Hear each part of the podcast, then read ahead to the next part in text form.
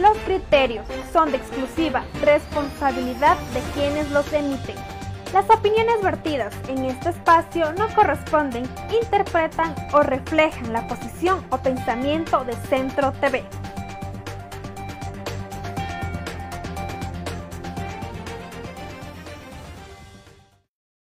Buenos días a todos nuestros amigos. Gracias por conectarse a través de Centro TV Ecuador y Teleinformativo marcando tendencias en esta mañana.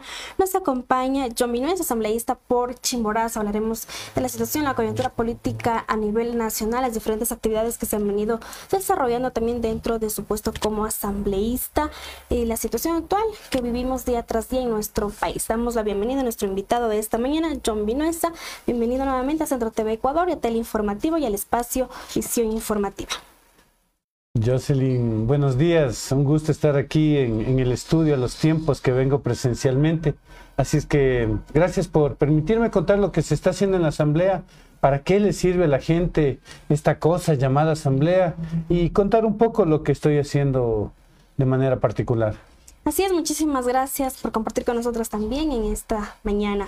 Coméntenos en primera instancia también ¿no? con esta situación que nos tiene confundidos un poco a todos los ecuatorianos sobre la posesión del nuevo superintendente de bancos, que se supone que es Raúl González. A la final renuncia al cargo, estará pendiente porque presenta una acción de protección, estará pendiente el fallo de la apelación. Situaciones que se han venido suscitando en estos momentos en el país. Coméntenos, por favor, cuál es su apreciación. El tema del superintendente de bancos tiene una razón fundamental. Y es la misma razón por la que hemos tenido conflictos con las nominaciones de varias autoridades o destituciones de varias autoridades. Existen vacíos en la ley. Hay, hay vacíos que no, no se han subsanado y que eh, hace que, que, cualquiera de las dos partes tenga la razón. No hay claridad en la norma. El día de ayer justo conversaba con, con el... Eh, con uno de los funcionarios de la Asamblea por, por varios temas legales que están ahí y, finalmente llegamos a esta conclusión. ¿Quién tiene la razón? En el Ecuador, el que tiene el poder. Así es que el, eh, este superintendente de bancos puede ser o puede no ser. O sea, cualquiera, el, que tenga el poder sobre los jueces es el que tendrá finalmente la razón. Y, este, y es este poder sobre los jueces que va a dar la razón al más poderoso, es lo que hace que además ahorita venga una nueva pelea que es por el Consejo de la Judicatura y, todo lo que eso significa, el cambio de todos los jueces o mantener a todos los jueces en el país. Así es que eh, la pelea va por ahí por dónde, eh, quién es el que, el que, el que va a, tener la sartén por el mango de la, del Poder Judicial. Así es como funciona el Ecuador, lastimosamente. No es un tema de, generalmente no es de justicia, sino de quién manda sobre quién. Dentro también de la posesión se habla que tal vez justamente el Ejecutivo las personas que han tenido esta situación de que fueron 70 asambleístas que dieron justamente luz verde para que Raúl González esté dentro de la superintendencia de bancos. Sin, embargo, justamente, ¿cómo se ve esta situación dentro de la Asamblea? ¿Cómo se percibe? ¿Cómo ha visto usted en esta, en esta semana? Con muy poca preocupación, la verdad, muy poca preocupación respecto a ese tema, porque judicialmente no le vemos una salida como para que eh, el, el asambleísta, que lo que hizo es, ojo, posesionar a un funcionario, solo le posesionó, no lo designó, no le analizó nada, solo le posesionó. Eh, tenga alguna responsabilidad. Quien tiene la responsabilidad es quien puso la terna. El presidente pone tres nombres y de esos tres nombres no le gusta ninguno. Dos se le caen porque no cumplen requisitos y el, y el tercero ya no le gusta. ¿Por qué no le gusta? Esa es la, pregunta. ¿Qué hay detrás del, manejo de la superintendencia? Esta superintendencia es el espacio donde se maneja y se controla la banca. Eh, se venden o no se venden bancos. O sea, eh, no es poca cosa, ¿no? Lo que pasa en la superintendencia de bancos. Y, eso es lo que quiere controlar el presidente Lazo. Y cuando ve que hay una persona que no es del perfil como a él le gustaría, eh, le pide que, no, que ya no sea parte de la terna. Entonces uno dice, a ver, él puso una terna, debería aceptarse, debería, debería eh, aceptar que uno de los tres de la terna sea proclamado superintendente. Pero por otro lado, también se dice, él tiene el derecho de poner a quien él confíe, en quien él confíe. Entonces, si, si hay uno de la terna que finalmente ya no confía, ¿por qué no poner uno nuevo? más o menos por ahí va la cosa. ¿Quién tiene la razón? ¿Quién es el bueno y quién es el malo? La verdad es que todos van por el mismo lado. En el tema también con la expresidenta Guadalupe Llori se menciona que ya esta semana que viene se dará eh, justamente la resolución tal vez ¿no? de la acción de protección que ella había presentado de volver nuevamente a su cargo como presidenta. ¿Cómo ve este escenario, este panorama también que la, asambleísta insiste en este tema? A ver, ahí, le voy a dar dos lecturas. La una, eh, yo, yo fui parte de la comisión ad hoc de las cinco personas que dieron el informe mediante el cual la Asamblea se pronunció y votó por su destitución. ¿Por qué votó por su destitución? Porque no estaba haciendo bien las cosas, porque no estaba cumpliendo bien su cargo. O sea, se nota en la Asamblea unos, unos nuevos aires, se nota una nueva comunicación, se nota que, que hay otra forma de hacer las cosas desde que ella se fue. Se nota cómo han, han salido procesos legales represados desde que ella se fue. Este es el primer ámbito, el hecho de por qué se fue. ¿no? Eh, pero ella es como un niño que se le cae el, el helado y no lo consigue y sigue queriendo tener el helado que ya se le cayó. Así de, sencillo. Em, por otro lado, esta señora es una persona muy poderosa. Y cuando un ciudadano, yo me siento así, voy como ciudadano a la asamblea y cuestiono el poder, inmediatamente vienen y cae con todo. O sea, ella tiene el poder de sacar adelante tres veces una causa que dos veces ya le dicen que está mal, que está equivocada, que no hay vulneración de derechos, que no hay nada. Ella fue destituida de la manera más legal posible, eh, o sea, de la manera legal, no, no, no la más legal, sino legal. Y, ella eh, lo único que ve, lo último que ve es una forma de, poner todo el peso de esa ley eh, sobre la cual tiene injerencia seguramente eh, y ponernos una demanda de 8 millones. O sea, 8 millones. ¿Qué me hago yo con una demanda de 8 millones?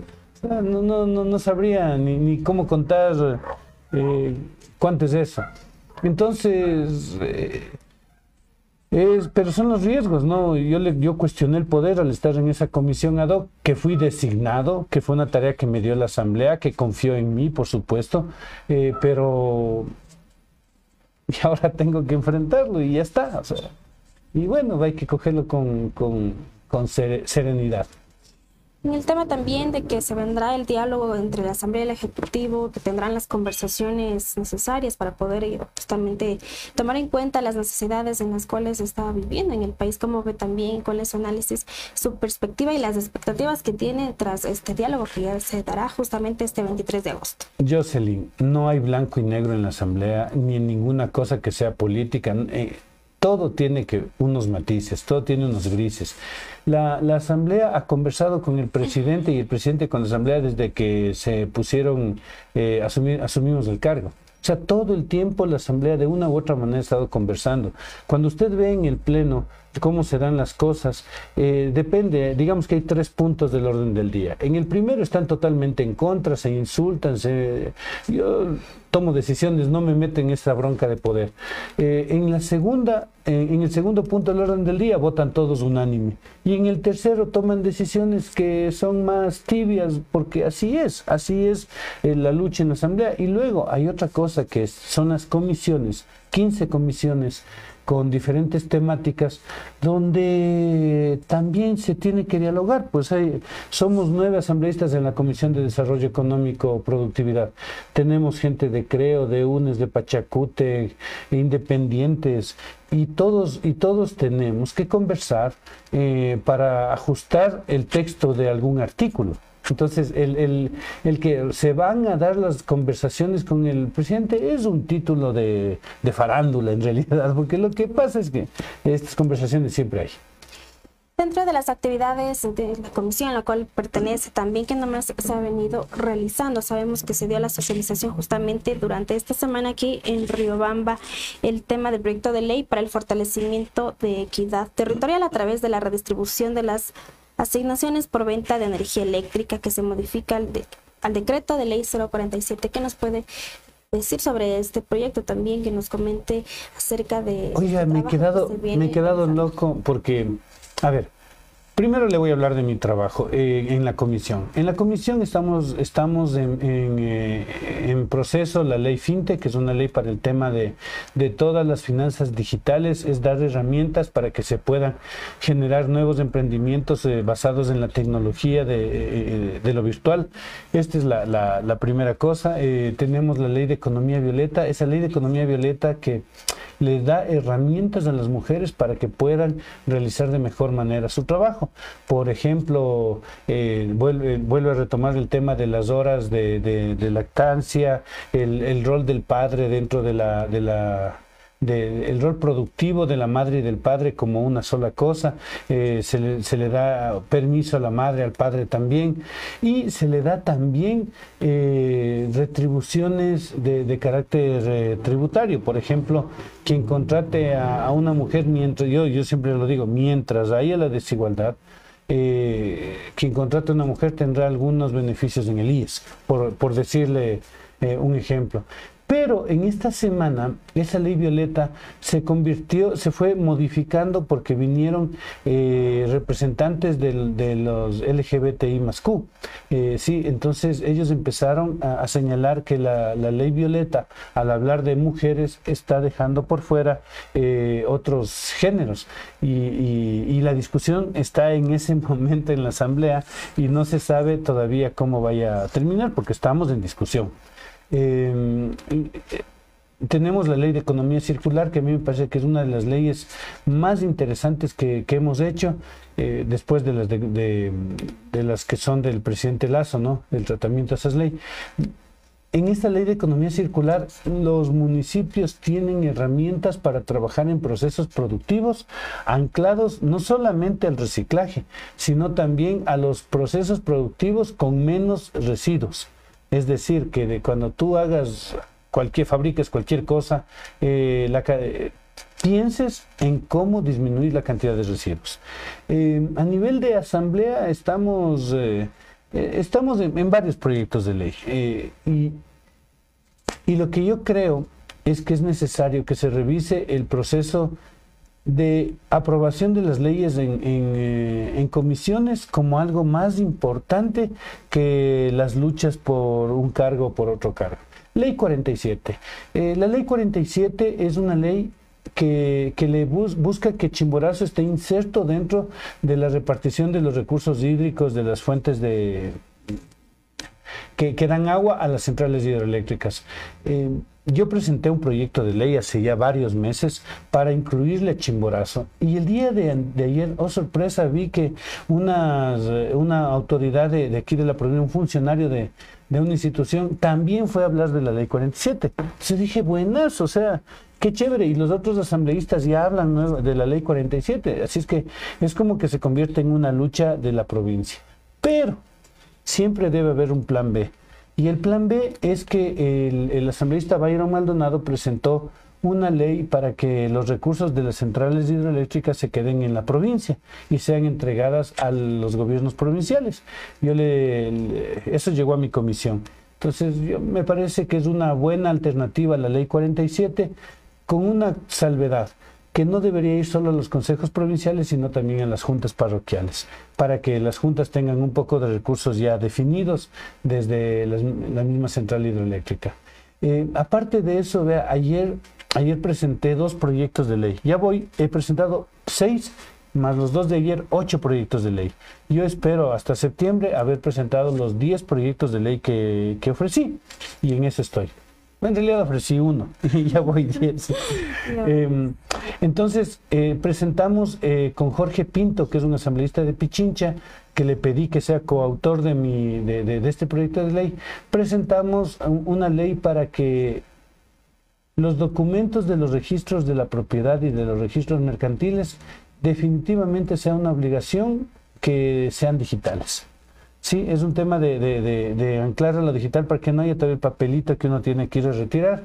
Esos son avances tecnológicos eh, productivos. Y el otro es algo parecido, pero con los, eh, con los títulos de valor, con títulos que, que, tienen eh, desde un pagaré hasta acciones en la bolsa de valores, que actualmente solamente son reconocidos con la firma manuscrita, pero no con una firma electrónica. Sí, y, estos son ese, ese, tipo de proyectos que, que le van armando mejor al Estado, que no están dentro de esas pugnas de poder enormes, pero que le van armando mejor al Estado. Eso. Eh, justamente eh, de lo, durante estos proyectos, ¿cuáles son los que más se, han tenido la factibilidad de que se puedan cumplir más que todo durante este tiempo, durante este 2022, cuáles de estos de los cuales ya se ha presentado justamente de, que lo que nos comenta justamente no en el tema de los proyectos, cuáles son los más viables, cuáles son los más factibles que sí se podrán cumplir. Verá, eh, eso es muy difícil de, comentar porque yo presento un proyecto de ley y luego pasa a una comisión de 10 personas y luego pasa al pleno donde son 137 personas y si es que no le ven viable a un proyecto lo tendrían que archivar. Pero le voy a poner un ejemplo para que vea cómo está la cosa. Eh, yo presenté un proyecto para que los equipos de fútbol no sean, eh, digamos, para que los equipos de fútbol sean controlados sus activos por la, la ley, por la UAFE, que es la que controla el lavado de activos. Entonces, esto llamó bastante la atención y este momento en la comisión donde se está tratando de régimen económico, donde se está tratando este mi ley, eh, decidieron que se amplíe no solamente para equipos de fútbol, sino también para partidos políticos y otras organizaciones, que de, tal manera que sea obligatorio para estas organizaciones el, control del lavado de activos. ¿Y eso qué es? Es una normativa mediante la cual uno ingresa a formularios con los datos de lo que recibe o entrega dinero. Así de fácil, pero que, que es una lucha fuerte contra, contra este lavado de activos. Esa tiene, está en camino, está, está caminando. Y hay las otras que siguen también sus procesos en cada una de las comisiones y que seguramente tendremos que hacer el seguimiento mes a mes durante un año entero hasta que salga. Durante estos meses, ¿cómo ve el trabajo que se ha venido realizando también dentro de la, de la Asamblea Nacional? ¿Qué nos puede comentar? Aquí hay una evaluación también, ¿no? Ya vamos camino a que se termine este 2021. A mí me parece un gran trabajo que tiene el problema de no comunicar. O sea, nadie sabe lo que hace la Asamblea ni cómo funciona. La Asamblea no construye el presente, la Asamblea construye el futuro. La Asamblea construye leyes que mañana tú las aplicas en el momento debido. Entonces no es como un puente que está ahí y pasa siempre por él. Es como, como es, leyes, es simplemente leyes. Entonces las leyes empiezan hoy, las presentas, se aprueban en un año y después de ese año hasta que los, los jueces, eh, los abogados entiendan que esa ley existe, pues pasarán otros años hasta que las puedas aplicar. Pero tarde o temprano funcionan. Mira, cuando a un niño no le pegan el profesor en la escuela es porque hay leyes que se hicieron hace 5 o 10 años. O sea, es, eso la función de la asamblea. Y, y, esta asamblea, y todos lo dicen dentro de los mismos círculos políticos, esta es una asamblea deliberante. Esta es una asamblea que no, no tiene una gran mayoría, no es el patio trasero de Carondelet. Esta es una asamblea que de verdad, de verdad toma decisiones. Y como toma decisiones, es el lugar donde, donde, se, donde, se, donde llegan y se encuentran todos los conflictos sociales.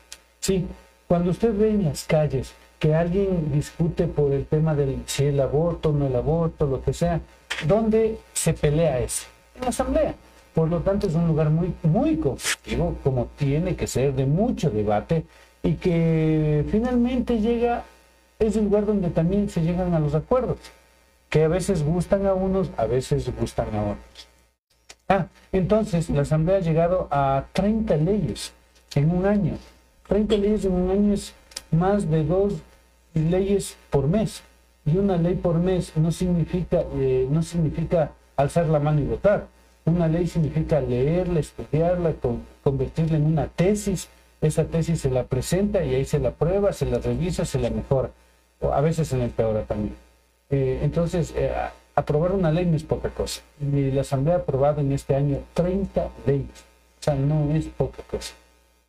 En el tema también de la credibilidad, la percepción que tiene la Asamblea Nacional, actualmente debido a la pugna de poderes que se ha venido observando desde que la expresidenta o priori la destituyeron del cargo, pues se mantiene esta percepción muy baja. ¿Qué aspecto debería cambiar para poder mejorar esta percepción? Verá, usted, me, usted me va a decir, la, la, Asamblea está con una percepción baja. Ok, pero ¿es mejor o peor de hace tres años? Es mejor. Hace tres años estaba terrible y ahora está subiendo. La Asamblea tiene una percepción del 12%, buena, y antes tenía del 3% y haber, eh, haber llegado a un lugar que estaba muy deteriorado en su imagen y que ahora esté todavía deteriorado, pero no tanto como antes, es una ganancia, pues no es una pérdida. Pero eh, al ser la Asamblea el lugar del conflicto, los otros actores políticos, incluidos algunos medios, incluidas autoridades del Ejecutivo, eh, van a ver que todavía tienen una percepción de credibilidad baja pero no van a decir que antes tenía peor y que ahora ha mejorado, van a decir solo que es baja. Entonces es una forma falsa de contar una realidad. Eh, sí, el, el, eh, poco a poco la Asamblea se ha ido reconstituyendo, está, con, está ya contando cosas. Imagínense, eh, ahorita ya tiene Instagram, TikTok, Twitter, y, y no hay que asombrarse de que tenga TikTok, hay que asombrarse de que durante años no lo haya tenido siendo una herramienta tan importante para la comunicación. En el tema también de la inseguridad hemos percibido a través de los medios de comunicación a nivel nacional el tema también de Guayaquil, inseguridad bastante complicada y compleja. Y Riobamba. Y Riobamba también, todos los puntos del país. ¿Qué nos pueden mencionar acerca de, este tema? ¿no? que ya también los conciertos internacionales se han cancelado por este tema también de la inseguridad. ¿Qué leyes se han planteado para poder mejorar? ¿no? aquí, aquí es fácil. El tema de la seguridad y de la inseguridad tiene que ver con dinámicas sociales. No es que la, la, la sociedad está mal, es que las autoridades no están invirtiendo en el país. Así de fácil. Es una falta de recursos invertidos en el país. Eh, no, no, hay, no hay fuentes de trabajo, no hay control en las calles, no hay control en las cárceles, no hay control en ningún lado. Todo va pasando, pasando, pasando y van dejando. ¿Por qué? Porque todo ese dinero lo están eh, sosteniendo en un lugar que, que se llaman bonos de la deuda externa. Quien tiene los bonos de la deuda externa está ganando harto billete. ¿sí? Quien tiene bonos de la deuda externa está ganando harto billete. Y eso, eh, y eso hace que, y eso, eso sucede porque todo el dinero está garantizando esos bonos todo el dinero del país que podría convertirse en hospitales, en, una mejor educación, en contratar más médicos, en contratar más profesores, en no votar empleados públicos, en que, se den créditos para las empresas privadas, por ejemplo, esos créditos ya no hay. Eh, todo eso genera desesperación en la sociedad, lo cual desemboca en, delincuencia. Jóvenes que no tienen otra cosa que hacer, ya no tienen un, lugar de trabajo, no, no, tienen una esperanza, no tienen nada. Lo que hacen es irse por el lado que, ya ni siquiera voy a decir del más fácil, sino por el lado por donde tienen chance. El otro día me contaba, e, era increíble, me contaba un chico en Guayaquil, un taxista, y me decía que su hermano era el empleado doméstico de una mafia. Su trabajo era ser el empleado doméstico de una mafia, de una pandilla ya, ¿no? O sea, porque ahí es donde hay trabajo.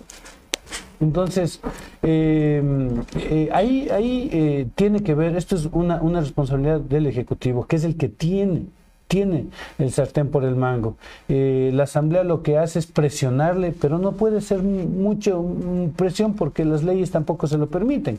pero en el ámbito legal lo que la Asamblea ha hecho, vea, la Asamblea le dio un poder al, policía que antes no tenía.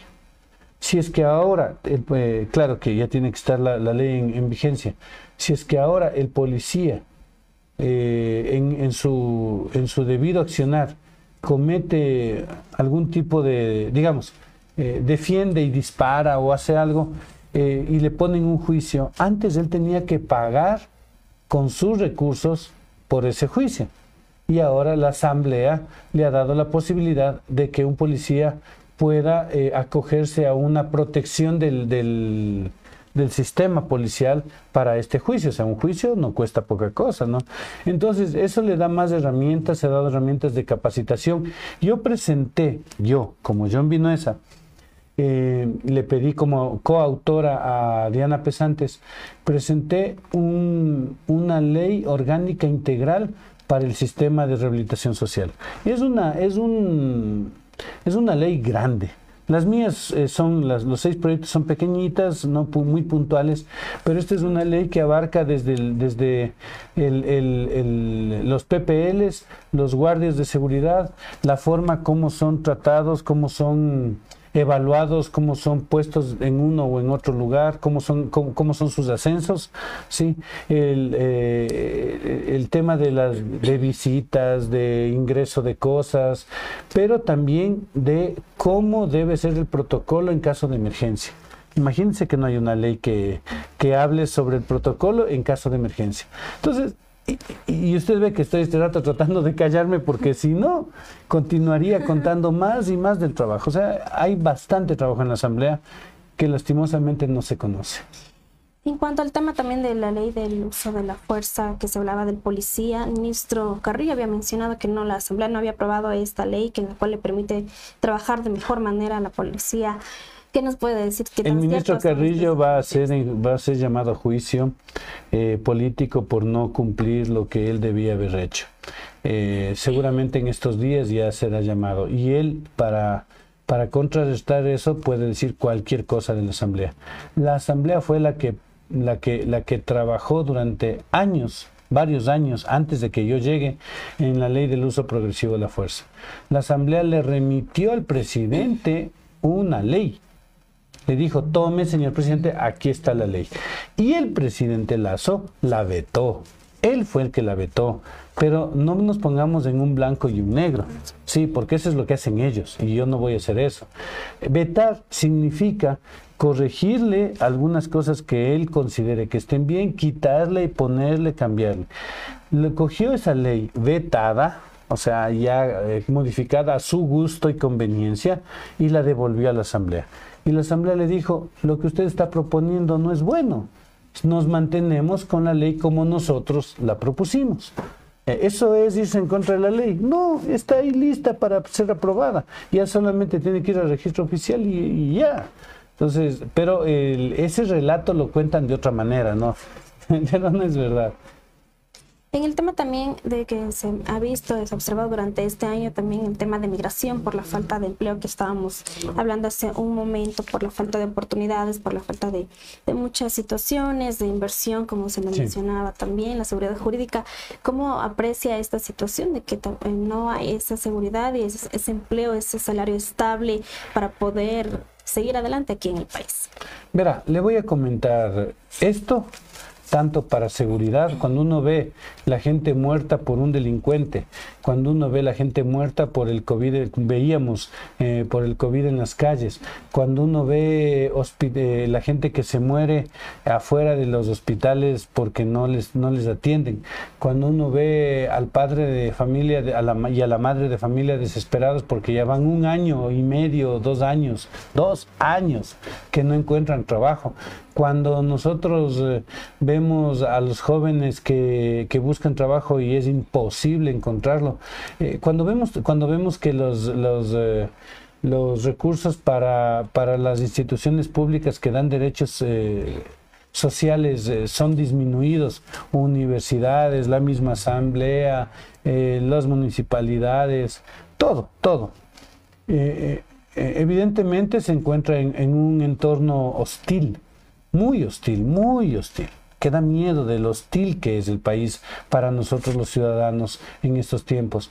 Cuando usted ve todo esto, y les repito, dígame el tema X, energía, dígame salud, educación, lo que usted quiera, todo tiene que ver con una sola cosa el dinero del Ecuador lo están llevando afuera para pagar los bonos de la deuda externa y no están invirtiendo en el país. No están invirtiendo en el país. No están encendiendo las máquinas eh, eh, productoras de, servicios y de bienes del país. Las están apagando. El país está absolutamente apagado. Con el breaker apagado. Tuvimos un cortocircuito con Moreno, otro con Lazo, el breaker está apagado, el país está en tinieblas. Eso es triste, pero es lo que está pasando. Eh, así de, así, así de, de simple y sencillo. Entonces, entonces, como también hay un tema de dineros ilegales que están entrando en el país, bastantes, entonces siempre habrá quien preste plata y siempre habrá quien diga yo te presto, ándate a trabajar en el exterior. Y claro, el, joven que ya está desesperado, inclusive el padre de familia, dice, voy a pedir estos 10 mil dólares o algo así para irme a otro país. Y lo hacen. Y está. Y se van. Pero tiene que ver con lo primero. Hay un dinero que no está invirtiéndose en el país. Dentro también de lo que se ha escuchado de los asesores ad honorem del gobierno, situación que se ha desmantelado también por la corrupción de los puestos que pagan, no pagan, que actualmente la Asamblea les ha pedido comparecer, ¿no? Justamente a, los, a, estos asesores, sin embargo ellos han manifestado que no, no, van a asistir porque no han tenido ningún sueldo, que lo han hecho por voluntad propia, etcétera. Qué vergüenza. En más situación. ¿Cómo actuará justamente la Asamblea ante esta situación? A ver, la Asamblea puede hacer lo que en ley se le permite y la Asamblea puede verificar el trabajo de los funcionarios. Sí, de los funcionarios. Ahora, si es que, si es que hay alguien que se está rogando funciones, esos ya son procesos judiciales y procesos de fiscalía y procesos de la Procuraduría General del Estado y Contraloría.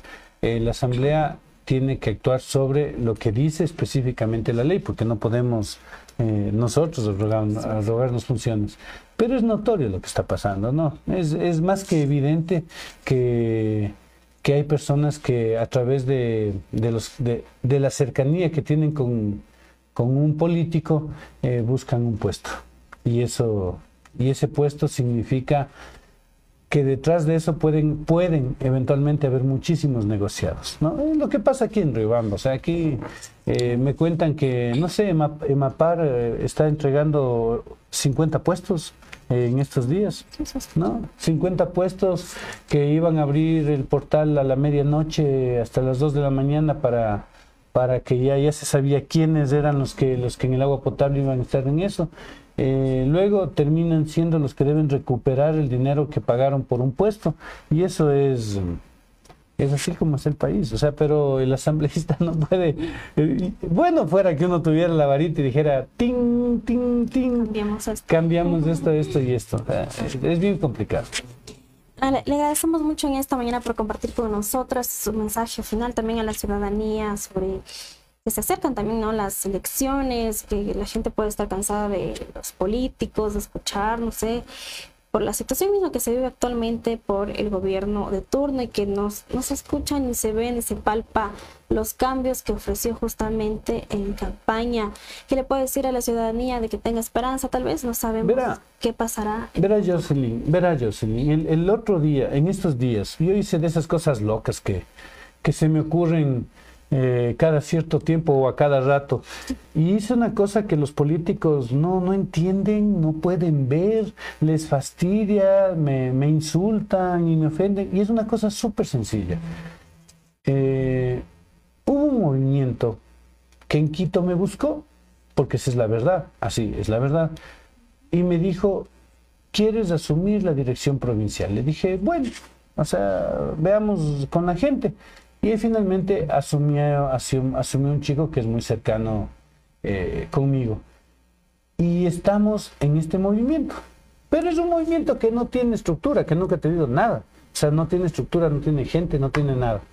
Así es que yo cogí la cámara e invité a la ciudadanía y le dije, si tú quieres ser candidato, si quieres ser parte de esto, si, si, si reclamas que los políticos no hacen las cosas, hazlas tú. Así es que hice una invitación que tuvo más de 600 personas que llegaron vía redes a conversar sobre, que les, sobre eh, este hecho de que les interesaba participar.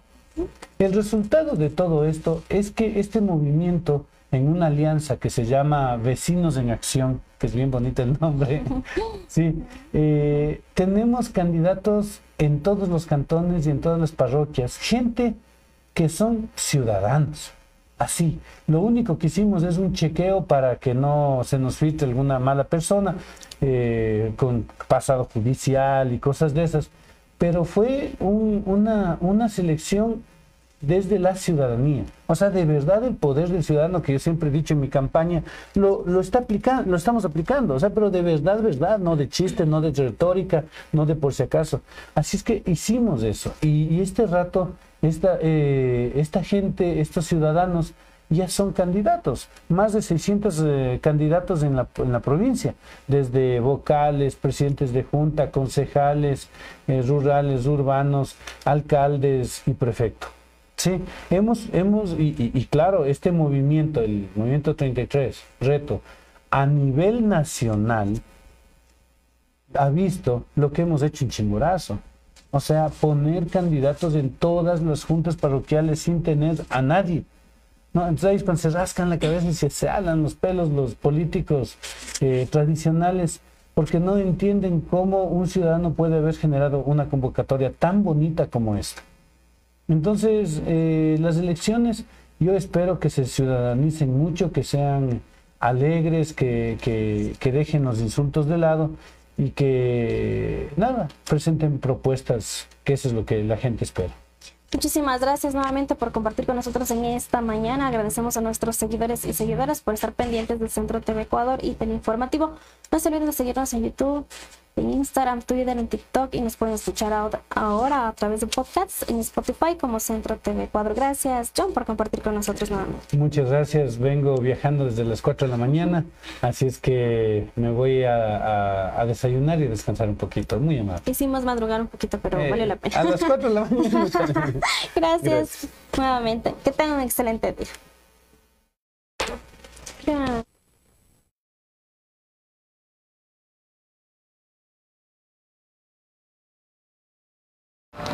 ¿Cómo están amigos? Sin duda alguna, se sigue cumpliendo lo que siempre se viene diciendo aquí. Ahora ya no solamente son sicariatos, bueno, también hay sicariatos, recién mataron a una fiscal, eh, jueces están amenazados, abogados en libre ejercicio, en sí los operadores de justicia y todos quienes eh, estamos inmersos en este sistema judicial, corremos peligro a día de hoy.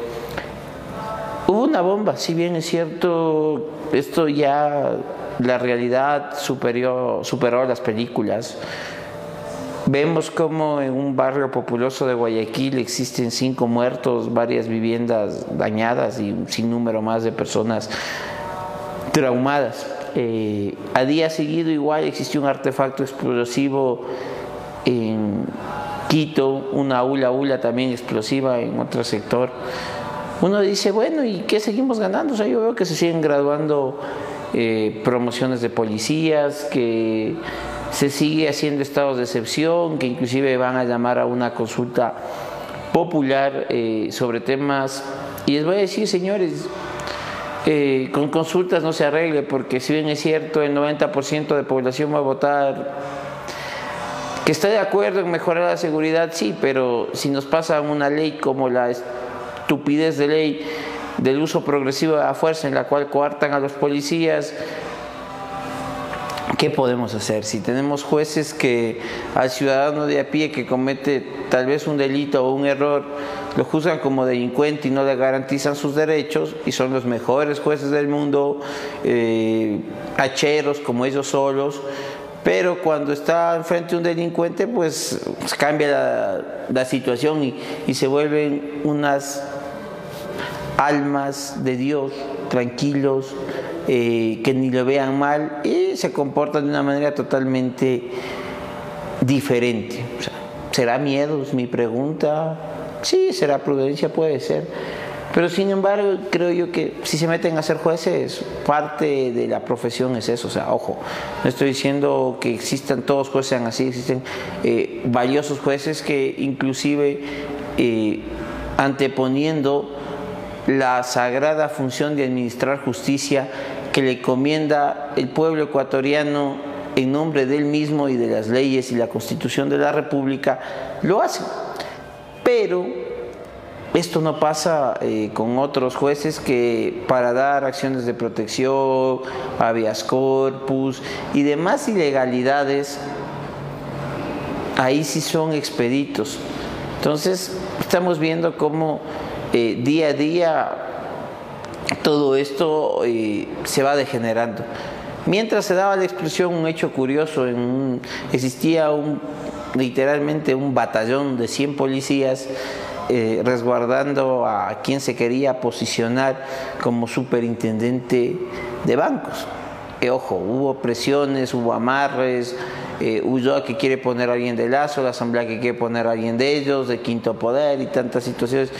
Y al final tuvo que renunciar y, oh sorpresa, existe más gente interesada que propone acciones de protección y un montón de cosas. Mi pregunta es, ¿Por qué no se llama elecciones populares para eso y se acaba toda esta pantomima? Digo yo, no digo que esa sea la solución. En otros países los jueces se eligen democráticamente, los fiscales se eligen democráticamente. ¿Por qué no podríamos hacer los centros de control también democráticamente? Digo yo. Ya que estamos en elecciones, una papeleta más, una papeleta menos, algo más se gasta, pero no generamos inestabilidad. Y mientras tanto, el señor presidente Lazo haciéndose tratar de su salud. Ojo, no me voy a ir en contra de su enfermedad, es humano, todos nos enfermamos, me solidarizo con él, espero eh, como ser humano que recobre su salud y que su afección eh, no, no reviesta gravedad alguna porque más allá de la función pública que puede cumplir es un ser humano, es un padre, es un esposo, eh, son, es un hermano, son situaciones que trascienden el ámbito político, porque yo siempre digo las diferencias políticas o los desacuerdos ideológicos o de accionar con una persona no lo convierten a uno en un enemigo, uno no puede ser tan sectario, tan dogmático, tan ignorante, si disculpen que utilice un término tan duro, eh, en trasladarlo uno hacia lo otro. A la final, la vida humana es lo más preciado que tenemos y es por eso que debemos cuidarla. Eh, ¿qué vamos a decir? ¿Qué cambiará la cúpula de policía? ¿Cambiará la cúpula del ministerio? Y vemos que el problema va más allá, los problemas son estructurales. Eh, la brecha de pobreza, mientras siga existiendo la inequidad que existe, habrá más jóvenes que mientras seguimos llenando la cárcel, habrá más jóvenes que irán ocupando esas vacantes en las organizaciones delictivas y esto seguirá crece y crece y crece hasta llegar a ser un estado fallido.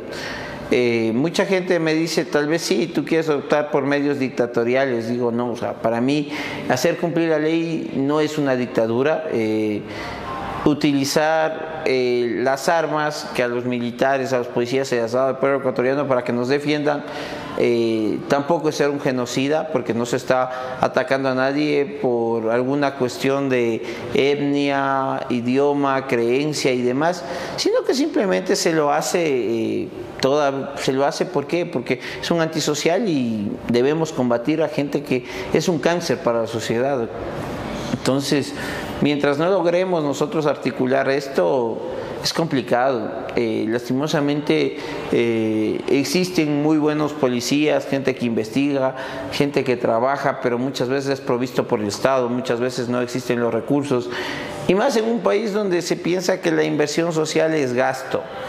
Eh, mi pregunta para los que a veces tienen ese erróneo criterio, eh, ¿Qué les parece de que ellos, si bien es cierto, sus, sus cuentas bancarias, eh, su bienestar está garantizado, pero qué pasa el día que salen a una calle y alguien por asaltarles, por robarles, los dispara, los secuestra, los extorsiona? Ahí ya no les parece bien, señores. La justicia social abarca muchos aspectos muy delicados que si se rompe esa fragilidad, pues simplemente la propia eh, sociedad tiende a desestabilizarse y la gente que tiene dinero tiene que construir verdaderos búnkeres, ciudadelas amuralladas eh, con protección privada y que muchas veces ni eso le salva de lampa. Si a mí me preguntan qué es lo que se debe hacer, pues se tiene que realizar un plan integral de seguridad, se tiene que pedir ayuda verdaderamente al exterior, eh, lo primero es reconocer que estamos en un problema, no intentar traspasar que si la culpa fue de Correa, si la culpa fue de Moreno, si la culpa fue de los gobiernos anteriores, que... Señor Lazo, como siempre he dicho, usted se lo eligió para gobernar. Y si usted no tiene la capacidad, creo yo que es un acto de corrupción. Usted habla de que no existen actos de corrupción en su gobierno. Yo creo que el primer acto de, corrupción de un funcionario es, tomar un puesto para que está preparado. Y el país eh, le está quedando grande. Le agradecemos las vacunas porque van a decir sí, sabemos que su panorama es difícil, pero tome acciones concretas porque no se puede pasar los cuatro años de gobierno eh, lamentándose.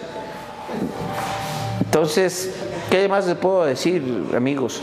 Eh, tenemos que cuidarnos, tenemos que intentar decirle no actividades eh, lesivas para la sociedad como lo es el lavado de activos, ya que esto fomenta y le da recursos eh, al AMPA.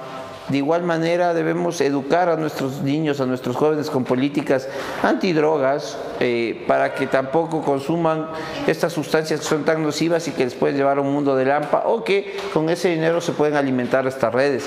A los funcionarios públicos que controlen nuestras fronteras, eh, a la gente de la Secretaría Nacional del SNAI de Atención Integral para las Personas Privadas de Libertad, decirles que hagan un sistema en el cual se rehabilite la gente. O sea, me van a decir, no, no se rehabilita porque no quiere. Mi pregunta para ellos, ¿conocen las cárceles? ¿Realmente alguien que sale de una cárcel sale rehabilitado, sale con una actividad productiva como para seguir manteniéndose fuera del mundo del AMPA? No, ¿no es cierto?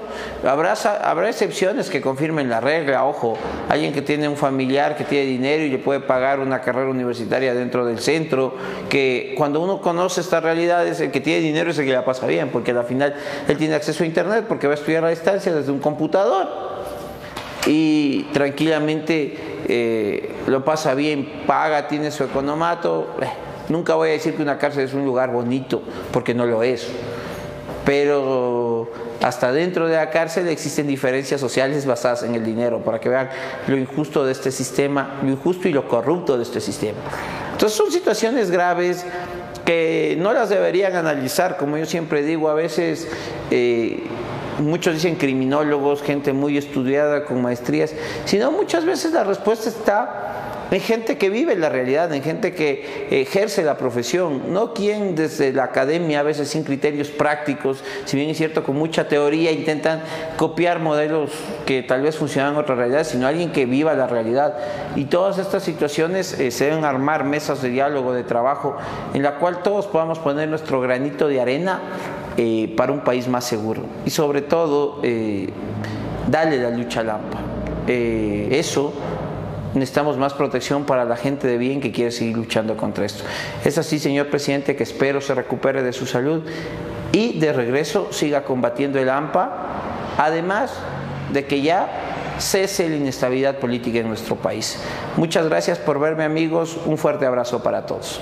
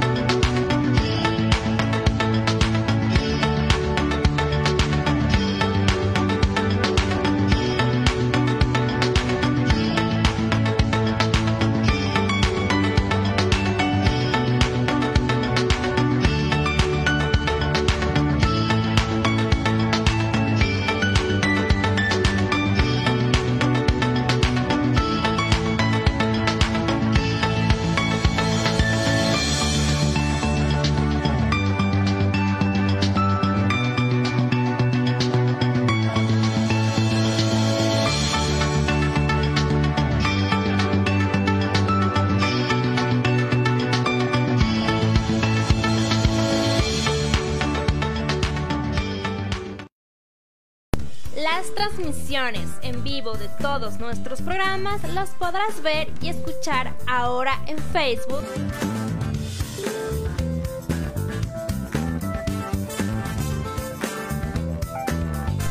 YouTube.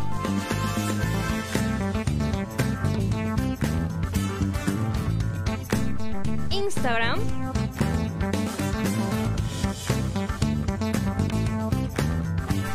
Twitter.